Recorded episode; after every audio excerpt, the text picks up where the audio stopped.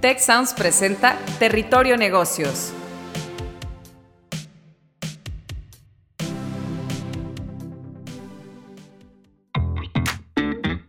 Ahora entramos a Territorio Negocios. Un espacio de diálogo y reflexión sobre las nuevas tendencias y transformaciones de los negocios en México, América Latina y el mundo. Yo soy Alicia Galindo. Yo soy Jaime Martínez y te damos la bienvenida al podcast de EGADE Business School y la Escuela de Negocios del Tecnológico de Monterrey. Bienvenidos a Territorio Negocios. En esta ocasión, para discutir el tema, no todo es personal, patrimonio y empresa familiar.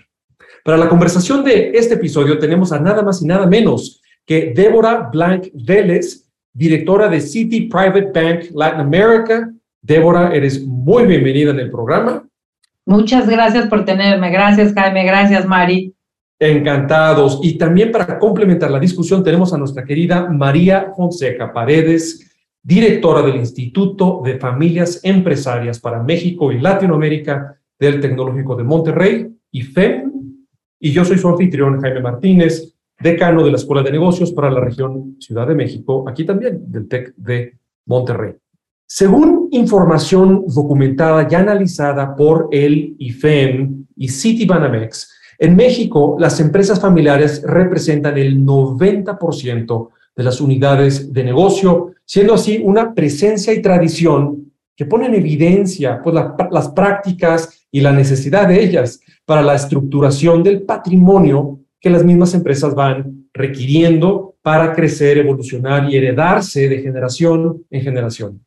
Dichas prácticas de estructuración patrimonial entrañan un reto particular en la empresa familiar, la necesidad de definir estrategias que distingan, protejan y hagan crecer el patrimonio de la familia empresaria, su impacto en los miembros de la familia y la huella que podría generar en la sociedad un reto no menor y bastante complejo. Este compromiso de un desarrollo permanente y multigeneracional en el patrimonio debe ser abordado por toda la familia empresaria e incluso por su complejidad en ocasiones obliga a la empresa familiar o la familia a buscar asesoría patrimonial profesional. Entonces, después de ese eh, preámbulo, quisiera arrancar primero eh, con una pregunta, primero para ti, Débora, y después complementar con tu opinión experta, Mari. Y es la siguiente, en el mundo de la empresa familiar en México y Latinoamérica, ¿qué tendencias se observan actualmente respecto a las fuentes de estructuración del patrimonio de estas familias empresarias? Vamos contigo, Débora. Fíjate que estas tendencias que vemos, Jaime, no nada más son para México y Latinoamérica. Casualmente, Citi acaba de hacer el release de, de su survey para las, para las familias empresarias a través de sus family offices y acaba de sacar la última edición para el 2022 y vienen unos puntos bien interesantes en los que estas 125 family offices que participaron, representando 30 países y el, el, patrimonio de aproximadamente medio trillón de dólares, nada más para que, para que pongamos eh, la riqueza que se maneja con estas 125 familias. Y globalmente hay tres puntos que, que preocupa a estas familias para, para estructurar sus patrimonios. Y la número uno es cómo van a mantener el valor de sus activos. Estamos en un, en un año difícil, este, estamos en un año con una situación geopolítica, con guerras, estamos en un año con se habla de recesiones, se habla del problema en Europa. Entonces, esto, esta complejidad de cómo van a mantener ahora sí que los fundadores, cómo van a mantener sus activos y su riqueza, es, es la preocupación número uno de estas familias globales, no nada más de México y Latinoamérica. La segunda, les va a sonar muy conocida a ustedes, es la segunda, e, esto lo marcaron como más del 55% de las familias les preocupaba cómo van a preparar a la siguiente generación para manejar responsablemente este patrimonio que van a, que van a heredar o que van a manejar. Esto lo vemos constantemente, digo, el otro día Mari y yo platicábamos y decíamos que esta es una estadística muy fatalista, pero, pero está comprobado, o sea, estadísticamente, o sea, el 10% de las empresas familiares no llegan a una tercera generación.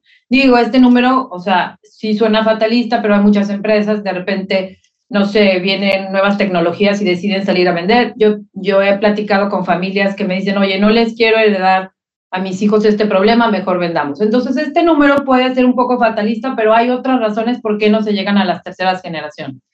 Y el último punto rápido, el tercer punto que preocupa a estas, a estas familias con esta riqueza, es cómo se va a manejar la transición de liderazgo de la sucesión familiar. O sea, son tres puntos muy válidos que al menos al 2022 vemos como tendencias globales de lo que les preocupa a las, a las familias empresarias, ¿no?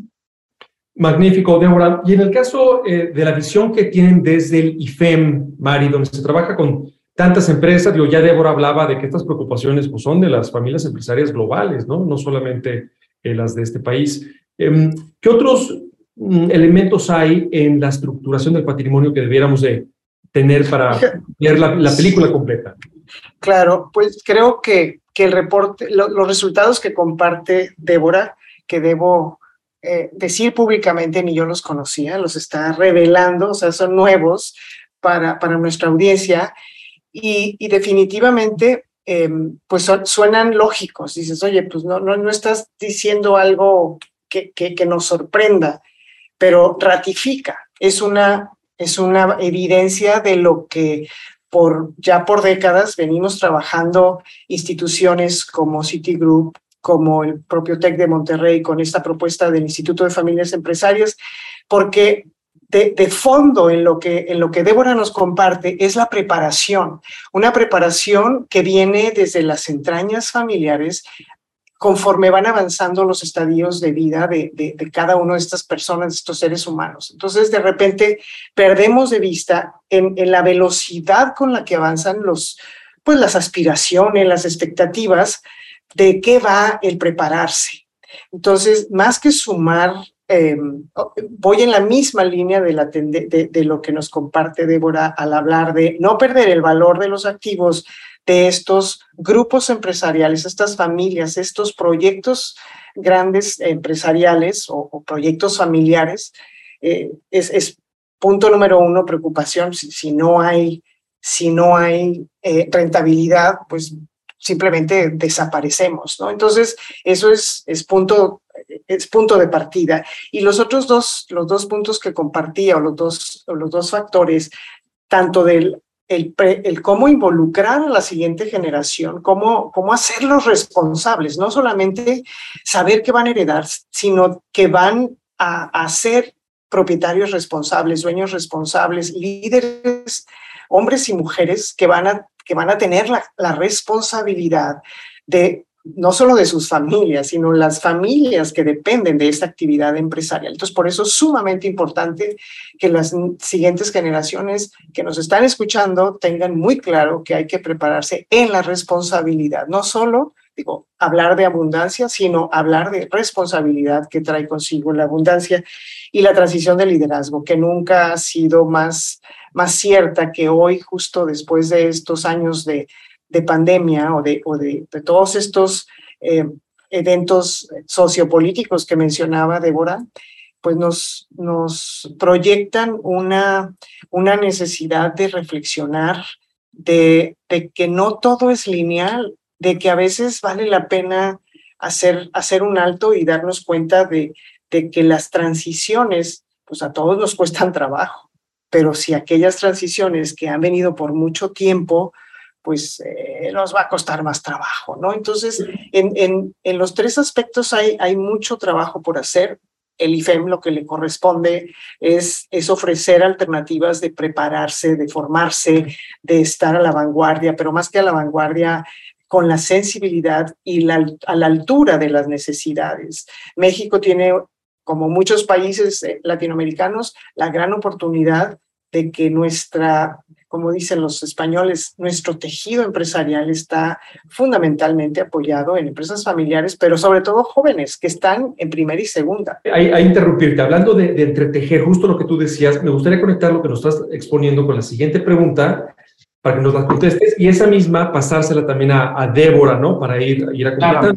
Eh, un factor que sin duda juega un papel muy importante en que se logren esas transiciones generacionales o no y en la audiencia seguramente hay gente que sabe muy bien de lo que voy a estar hablando, es la separación o no separación del patrimonio personal del patrimonio personal, ¿no? A ver, ¿cómo vamos distinguiendo eh, si lo de cada miembro es siempre de toda la familia y lo de la familia es siempre del negocio, ¿sí? O cómo manejamos, pues, más eh, sanitizadamente ese, ese patrimonio, en parte para lograr esas, esas transiciones. ¿Algunos consejos que pudieras dar? Sí, y vamos sí. Claro que sí, y, y, le dejo la pluma gorda a Débora, pero aquí tiene otra vez que ver con cómo es, cómo es que se va, que va evolucionando las, las fortunas, las riquezas, los patrimonios en, las familias, que por años, que por décadas, que por, ¿no? Eh, van construyendo, van, van van, cuando yo digo orgánicamente, es que pues de repente no pensaban que, que con lo que habían, em, cuando habían iniciado un proyecto empresarial, iba a ser tan, tan rentable. Y de repente se ven en apuros de, de separación, o sea, pero de separación de esto va en lo patrimonial, esto va en lo empresarial, esto incluso va en lo personal cuando hablas de más ramas en una familia con mayor complejidad. Entonces, definitivamente es, pues, es poner orden desde un inicio y reconocer que, que en la medida que se, que, se, que se identifican cuáles son las fuentes, cuáles son los destinos de esos recursos que se van que no se que no se. Es muy difícil, es una es una tarea titánica de los líderes y de las personas involucradas en el manejo patrimonial de dejar muy claro qué se maneja para qué y con qué instrumentos o con qué estrategias es que se puede eso llevar a otro, a otro nivel. De acuerdo, y, evitar, y evitar caer en ese viejo dicho, quizás de, en este caso, familia empresaria rica y empresa pobre, ¿no? Que a veces eh, puede suceder. Es correcto, es eh, correcto. vamos contigo, Débora, eh, para redondear estos consejos que puede haber para la audiencia sobre cómo separar lo que es el César y lo que es de Dios. Claro, de hecho cuando dijiste lo de familia, familia rica, empresa pobre, también de repente empresa pobre y familia rica, ¿no? Eso lo vemos constantemente en nuestras familias latinoamericanas. Te diría que esta separación tiene mucho que ver en qué etapa de la vida de la empresa estamos, ¿no? Entonces, a lo mejor si es la primera generación, lo vemos que hay más entrelazado esta situación, por decirte un, un ejemplo, o sea, el papá que ya les, les hizo distribuciones a los hijos y de repente hay que comprar maquinaria otra vez para seguir invirtiendo, capitalizándose y de repente les dice a todos, o sea, me habla, oye, Débora, ahí vienen todos, todo el mundo va, todo el mundo va a colocar para que hagamos esta inversión. Y eso, cuando están en la primera etapa, es muy fácil y además si hay cordialidad en la familia. Lo que pasa es que conforme las familias van avanzando y estamos en una segunda y tercera generación, esa cordialidad no es que desaparezca, pero es más difícil dependiendo ya del tamaño de la familia. Ya hay cuatro o cinco ramas, ya están los primos que igual y no se llevan con los primos. O sea, ya viene otra. Y la herramienta que buscamos para evitar esto es el gobierno familiar. O sea, soy fanática del gobierno familiar como herramienta número uno para esto.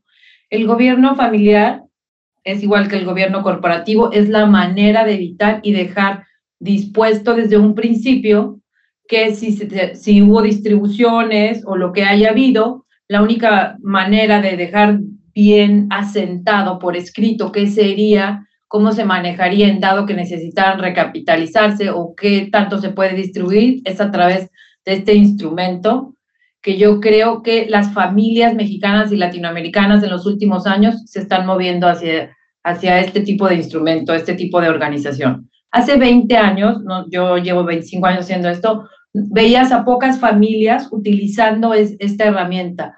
Solamente los clientes que tenían un, un capital muy, muy grande veías utilizando este tipo de herramientas, este tipo de sofisticación. Y yo creo que al día de hoy muchísimas, muchísimas familias están dejando todo mucho más simple, escrito, cómo quieren que sea su, su gobierno familiar, cuáles son sus valores, qué es, cuál es el legado que quieren dejar y utilizan herramientas de este tipo, que es la única manera de, de lograr esto, ¿no? Si no, se, se traslapa, oye, esto es mío, esto es tuyo, mi mamá me lo prometió antes de morirse. O sea, yo tengo un cliente que dice, en el funeral de la mamá, todos peleándose, mm, mi mamá dijo que rancho era mío. O sea, e, esta es la única manera de evitar este tipo de cosas, ¿no?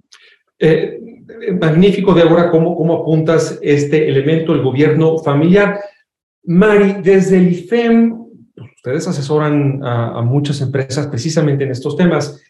En la audiencia puede ser que piensen que para lograr el gobierno familiar, eso, ese concepto se aterriza a través de un consejo de administración. ¿Eso es todo o es el consejo de administración una pieza más de ese gobierno familiar? ¿Cómo lo ves tú? Mira, eh, Débora lo dijo de una manera que ella y yo sabemos que podemos discernir y, seguir siendo amigas y todo lo demás. ¿no? Ella dice gobierno familiar y gobierno corporativo. En México hablamos, y, seguramente en la audiencia no a todos les va a gustar lo que yo lo voy a decir. Cuando traducimos las prácticas de, todas este, de, del wealth management, ¿no? Lo traemos a México y hablamos de gobierno corporativo y en la mente de muchos empresarios, de muchos líderes, está el gobierno corporativo va a la empresa, como el gobierno familiar del que hablaba eh, Débora va a la familia si lo decimos en esos términos, es, mm, estoy a gusto con ella. Pero aquí se está hablando de gobernanza. Gobernanza que no nada más se trata de hacer gobierno familiar y gobierno corporativo como si no existieran otros órganos, otros espacios, otras herramientas, como decía Débora. El, el tema aquí es que eh, lo que se debe de hablar es de consejos, o de espacios, de un contexto, de, de, reglas, de mecanismos, de estructuras. Y en las empresas, eso se llama consejo de administración, lo que para la, y eso tiene que ver con el futuro de la empresa, con el crecimiento de la empresa, pero en, la, en, en lo que sigue siendo el sistema familia empresaria o empresa familiar, que no consigo que tú cambies de decir empresa familiar a empresa familia empresaria, pero está bien. Cosas, es, muy, cosas muy, diferentes. ¿eh? Son cosas muy diferentes, muy es correcto, porque nosotros, el, el foco nuestro, la, lo que, a lo que nos debemos es a las familias empresarias, porque así como está la actividad empresarial, está la actividad social, está la actividad filantrópica, está la actividad, eh, muchas actividades de impacto, de cuidado al medio ambiente, de, de, de, hacerse cargo de, la, de, lo que le duele a la comunidad, ¿no? A veces los, los gobiernos latinoamericanos tenemos este, pues algunas deficiencias y entonces son esas familias empresarias con un, con un compromiso real, genuino con su comunidad, que son quienes terminan de dar, de dar ese, ese impulso a, a esas, a, pues a la, a la, comunidad en general, ¿no? No, no voy a hablar de, la, de los más desprotegidos, pero de la comunidad en general. O sea, hay generosidad. Pero volviendo al tema de la gobernanza, entonces en en el Consejo de Familia se se establecen las reglas. Es para evitar, para, perdón, para manejar esos, esos conflictos que sí o sí van a llegar, porque tiene que ver con lo que decía Débora, que se dicen cosas, pero no se escriben. Entonces son esas reglas no escritas que cuando van, cuando está la familia nuclear, pues mi palabra es lo que cuenta. No tengo que estamparlo en un protocolo en una constitución, en un documento formal. Pero cuando ya no están esas esas personas directas y vienen esas segundas, terceras, cuartas generaciones, yo no sé qué te dijo mi abuela en el funeral de la tía o del, ¿no? del tío. Exacto, claro. Entonces, son, son cuestiones humanas imposibles de, de, de, de, evitar que se generen porque son perspectivas. Entonces, lo más sano es empezar a poner orden desde antes de que se empieza a hacer estos grandes grandes patrimonios, ¿no? Que para eso están los expertos y por eso es muy importante que los expertos, así como los, los que asesoran en la parte de estructura de, estos consejos de familia, de empresa, del famoso Family Office también, que tiene, que tiene muchas interpretaciones, pero que tiene que ver con estos asuntos no solo patrimoniales, sino también, este, hoy hablaba con una, con una, un asistente en un, en un family office y, habla de tres áreas, ¿no? La parte financiera, la parte este, de real estate y la parte hospitalaria, ¿no? O sea, todo lo que tiene que ver con las, las actividades que la familia eh, eh, lleva a cabo. Entonces, hay muchas funciones, hay muchas formas de estructurar.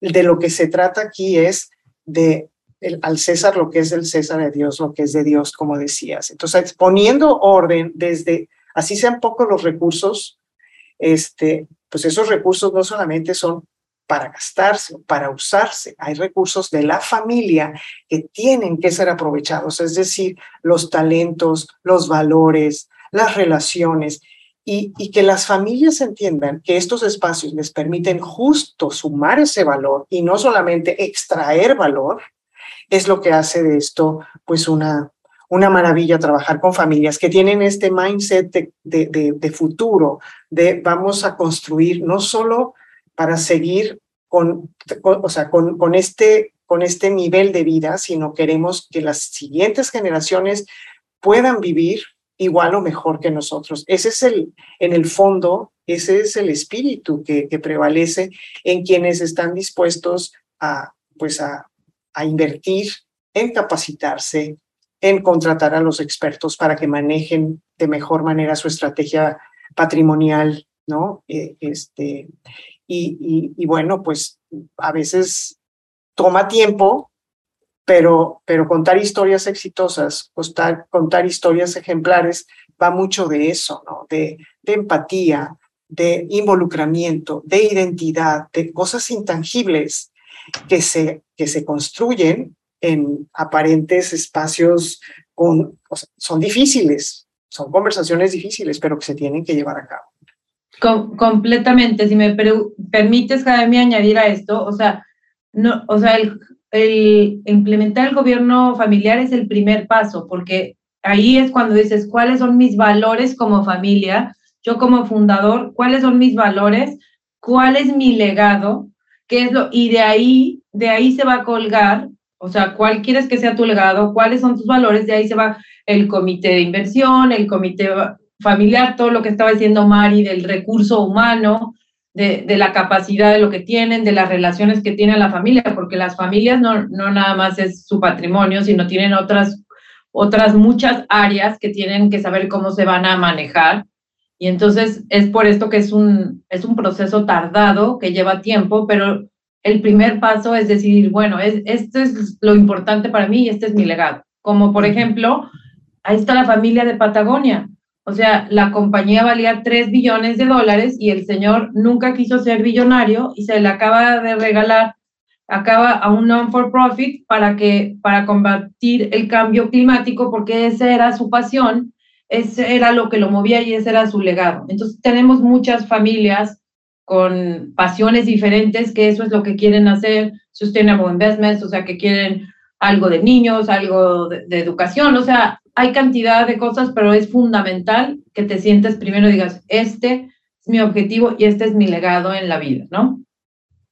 Pues Débora y, y Mari, hemos tocado varios elementos, partir de que no todas las familias empresarias eh, logran eh, sobrevivir, al menos la organización, la tercera generación, porque efectivamente en muchas ocasiones eh, no hubo esa planeación inicial para crear el gobierno familiar, nutrido por preguntas como cuáles son los valores que van a regir esta organización y esta familia, cuál quiero que sea el legado y finalmente nuestro legado y cómo vamos a separar muy bien el patrimonio de la familia, de, la empresa y también pues, decisiones de participación directiva en la organización, si desde órganos de gobierno, como lo es el Consejo de Administración, o si los puestos directivos, algunos o todos, los va a mantener la familia, o hasta qué punto se van a ir profesionalizando.